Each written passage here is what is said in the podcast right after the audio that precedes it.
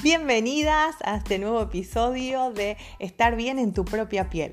Bueno, mi nombre, para los que no me conocen, soy Natalia, soy entrenadora y experta en crear hábitos saludables que se sostengan en el tiempo.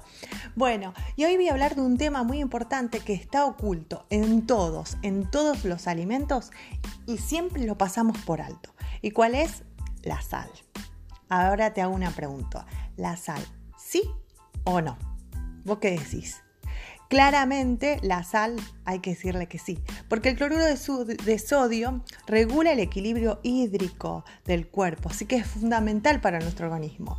También mejora lo que es la tensión de los, tejidos, de los músculos, o sea, la parte de excitabilidad de los órganos es esencial.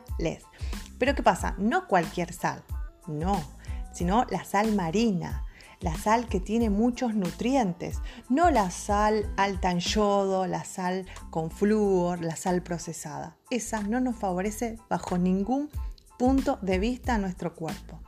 Porque, algo quiero aclarar, em, la acumulación de sal no tiene que ver simplemente, bueno, que me va a hacer un poquito de sal de más, sino es la sumatoria, chicas, la sumatoria de la sal, del azúcar, del exceso de hidratos de carbono, del exceso del mm, alcohol, más ni hablar del sedentarismo. Para darte una idea, te voy a dar un par de señales que da el organismo cuando tenemos exceso de sal y no lo tenemos en cuenta.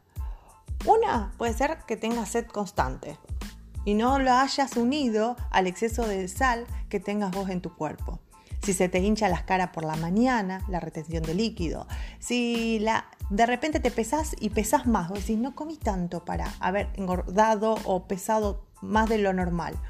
Bueno, eso puede ser retención de líquido. Eh, cuando no le sentís sabor a la comida, le tenés que agregar sí o sí más sal. Eh, los trastornos de sueño, no descansar bien. Cuando te enfermas más de lo normal, más con frecuencia cálculos renales, ni hablar de la hipertensión o dolor de cabeza constante. Hay que tener, hay que unir todos estos tipos de alarmas que da el cuerpo con la sal, que una de esas uno lo relaciona. Como siempre digo, el conocimiento te empodera. Es el objetivo de hoy, chicas. Espero que lo disfruten y bueno, nuestra salud. Les mando un super beso y espero que les haya servido el podcast. Siempre la idea es aportar para beneficiar. Besitos. Chao, chao. Cuídense.